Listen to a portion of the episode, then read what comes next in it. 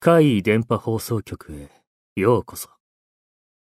今回のお話は、こちらです。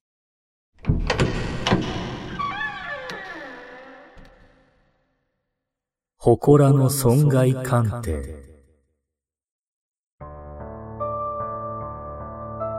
私は損害鑑定人という仕事をしています。ざっくり言うと、損害保険会社の依頼で自己報告のあったお宅に伺い、事故状況の確認や支払い保険金の算出などを行う仕事です。火災保険だけでなく、賠償事故も扱うので、火災現場や交通事故現場、津波や地震で壊れた建物の調査、果ては入居者が孤独死した物件の調査など、人の死にまつわる現場に行く機会も多くあります。私の死んだ祖母は大変霊感が強かったそうです。そういった能力が私にも伝わっているかはわかりませんが、昔から奇妙な体験をすることは多かったです。中でも、強烈な危険を感じた恐ろしい体験をしたのは、この仕事をしている時でした。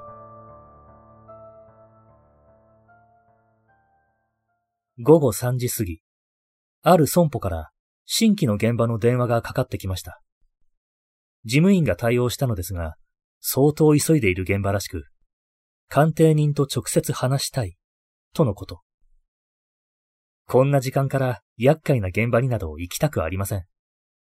私は聞こえないふりをしていましたが、電話を保留にした事務員が困った顔でこちらを見ていたので、しぶしぶ私が変わることにしました。詳しく聞くと、飲酒運転の車が祠にぶつかり、当て逃げをしたそうです。逃げたものの、今度はその先にある街路樹に突っ込み、車は大破したとのことですが、それで今すぐ現場である T 市まで行けますか？と。祠？そんな緊急を要する案件とは思えませんでしたが、付き合いのある担当者からだったので、引き受けることにしました。事故内容が書いてある書類が届いたので、とりあえず被害者の担当者に連絡し、これからの段取りを打ち合わせることになりました。連絡先の欄に書いてあったのは、町内会長の名前。自分のものが壊されたわけでもないのに、そんなにせかすことでしょうか。事故日を見ると、一週間ほど前です。急ぐのなら、すぐに立ち会い依頼があるはずです。ますます急ぐ理由がわかりません。町内会長に電話をすると、相当焦っている様子で、今すぐに来てくれ。早速明朝から工事に入りたいので、業者も呼んでいる。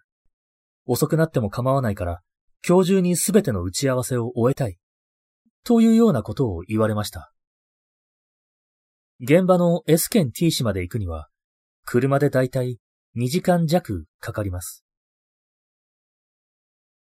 到着したのは午後6時頃。予定より遅くなるかもしれないと連絡していたので、現地にはまだ誰もいません。到着した旨を町内会長に伝え、暗くなる前に、まず写真を撮ることにしました。現場は公民館の目の前だったので、そこの駐車場に車を止めて、依頼のあった祠を観察します。予想していたよりもかなり立派な祠で、それこそ神社の本殿のミニチュア版のような印象を受けました。向かって右半分が崩壊しており、中に鎮座していたであろう仏像のようなものが転がり落ちています。本当にそのままにしてあるんだ、と少し笑ってしまいました。数十メートル先の街路樹にも車の衝突痕が見えます。写真を撮っていると、中年くらいの男性が二人、こちらに歩いてくるのが見えました。例の町内会長と業者の人です。挨拶を交わし、祠の前で立ったまま打ち合わせをしていましたが、暗くなってきた上にとても暑く、書類を広げる場所もないので、目の前にある公民館の中で打ち合わせを続けることにしました。公民館は閉館していて、誰もいません。鍵を取ってきますと言って、どこかへ歩いて行った町内会長の姿が見えなくなると、業者の人は急に変なことを言い出しました。この仕事、本当はしたくないんだよね。勘弁してほしいよ。よく見て。この祠、変な場所にあるでしょ確かに私も気になっていました。祠は半分道路側にはみ出していたんです。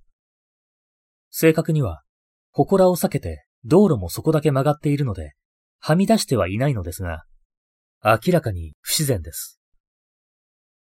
この祠、昔からあるらしいんだけど、いつからあって何の神様なのかは誰も知らないんだよね。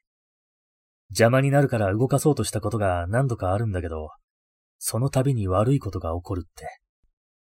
みんな怖くて管理したがらないから、町内会で管理してるみたいだけど、今回の工事も誰もやりたくないって、ことごとく断るらしい。うちもやりたくないけど、地元密着で看板出してるわけだし、町内会長が事務所で土下座までしたらしくて、断りきれなくて受けちゃったんだよ。で、なんでよりによって俺が担当なんだって話ですよ。え？それは、お互いに貧乏くじ引いちゃいましたね。と返しましたが、それならなおさら、なんで中にあった仏像みたいなものはそのまま転がしてあるんですか？と聞くと、触りたくないから、と。何でも、付近では事故直後から原因不明の停電が何度か発生しており、住民は転がっている仏像の仕業だと戦々恐々としているようです。そしてつい先日、詳しくはわかりませんが、住民の一人が何か奇妙な体験をしたらしく、町内会長のところに怒鳴り込んできた、と言います。これはまずいということで、町内会長がこの件の処理を一任されることとなり、一気に動き出した、ということのようです。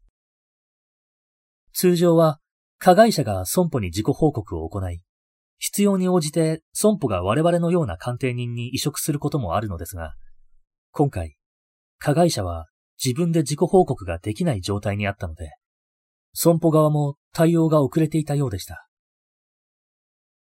これ、突っ込んだ奴は飲酒運転だったらしいよ。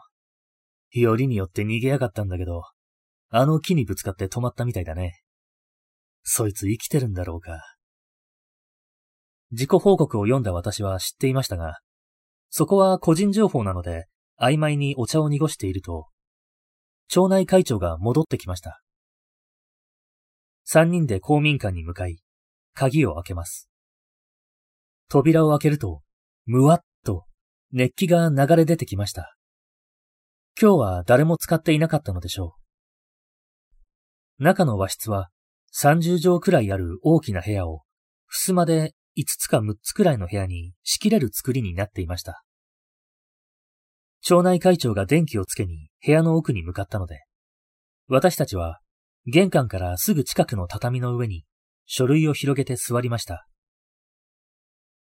町内会長が戻り、打ち合わせを再開しましたが、今度はエアコンをつけてきます、とまた奥に行ってしまいました。ブーンという音が聞こえ、エアコンが動き出したのがわかりました。戻ってきた会長が座り込んだと思ったら、部屋が広いからエアコン効きませんね。仕切りましょう。と、また立ち上がり、近くの襖を閉めて回りました。パタンパタンという襖を閉める音を聞きながら、業者さんと話を続けていましたが、会長が戻ってきて座った瞬間、パーンという音が響きました。三人とも顔を上げ、音がした方を見ました。多分、今しがた会長が閉めた襖の奥からだと思います。五秒ほど固まっていましたが、何の音かわからなかったので、また打ち合わせを続けました。しばらくすると、今度は少し違う方向から、パーン、パーンと、立て続けに2回、音が響きました。さっきより大きな音です。この時にはなんとなく、これが何の音か分かっていました。さっき町内会長が、襖を閉めていた音です。それも、乱暴に力いっぱい閉めた音のようでした。襖の音ですよね。と私が言うと、二人とも何も言わず、苦い顔をしていました。そんなことわかってる、とでも言うような。そして町内会長が、ちょっと確認しに行きましょう、と言い出しましたが、私も業者さんも行きたくありません。さらに、襖故障しちゃったかもしれないので、ちょうどいい、業者さんも一緒に、などと言い出しました。業者さんは、襖が故障するわけないじゃないですか。自動ドアじゃあるまいし。ああ、ちょうどいい。鑑定士さんに一緒に見てもらいましょう。と、その場は混乱状態になりました。私は鑑定士じゃなくて鑑定人です。などとどうでもいい反論をしましたが、結局、三人で見に行くことになり、襖の前まで来ました。どうぞどうぞ、と、ダチョウ倶楽部みたいに誰が開けるのか押し付け合った結果、会長がそっと襖を開けました。先ほど閉める前は、すべての襖は全開になっており、部屋の奥まで見えていました。建具の端でちゃんと左右にまとめられていたはずです。その襖がバラバラに移動していました。公民館には鍵を開けて入りました。また、玄関のすぐ前の部屋に座っているので、誰も入ってきていないのは明らかです。そっと襖を閉めて、早く打ち合わせを終わらせましょう、という会長に私たちは無言で頷きましたが、頭の中は真っ白で、打ち合わせを再開しても、あまり話が入ってきません。業者さんもさっきから同じ話を繰り返しており、同じ精神状態であることが分かりました。すると今度は、カチカチカチカチ、と違う音が聞こえてきました。三人とも腰が抜けたような状態で動けません。かといってこのまま打ち合わせを続けるのも怖い。勇気を振り絞り、また三人で襖まで行き、今度は私がそっと開けてみました。奥の襖はさっきとはまた違う形になっており、電気が高速でついたり消えたりを繰り返していました。ここでついに三人の恐怖のバロメーターが振り切れました。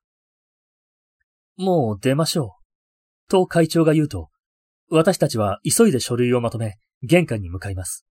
会長はすでに靴を半分引っ掛けて転びそうになりながら玄関まで来ていました。そこで私はふと、電気とエアコン消さなくていいんですか？と尋ねました。会長は、襖は勝手に閉まるし、どうせ電気もエアコンも勝手に消えますよ、怒鳴りながら走って出て行きました。私たちも出ようとした瞬間、今までいたところの電気も点滅しました。やばい。これは本当にやばい。すぐに公民館を出て振り返ると、玄関の電気は消えていました。しかし、他の窓からは奥の方の電気が点滅を繰り返しているのが見えます。三人でその光景を呆然と眺めていると、そのうち点滅は落ち着き、玄関付近の電気もまた点灯しました。まるで何事もなかったかのように、公民館には高校と明かりが灯っています。もう、打ち合わせどころではありませんでした。その後、町内会長は、業者さんの事務所で打ち合わせを続けるので、鑑定人さんは損害状況も確認していただいていますし、帰っていいですよ、ということになり、私は逃げるようにその場を後にしました。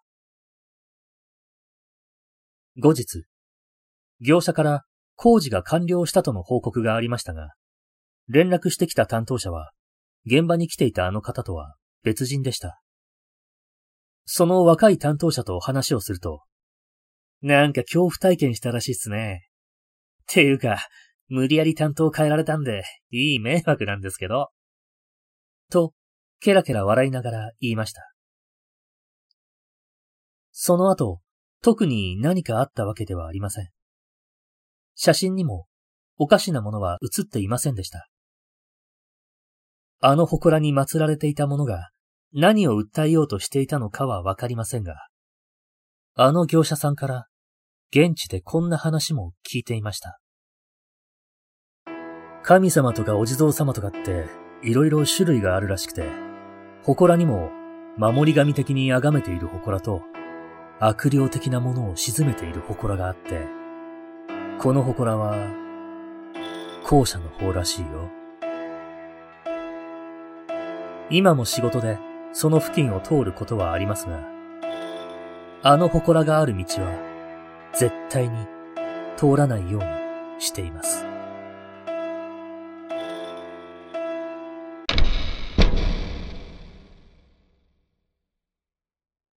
いかがでしたか？次は、あなたの身に起こったお話を聞かせてくださいね。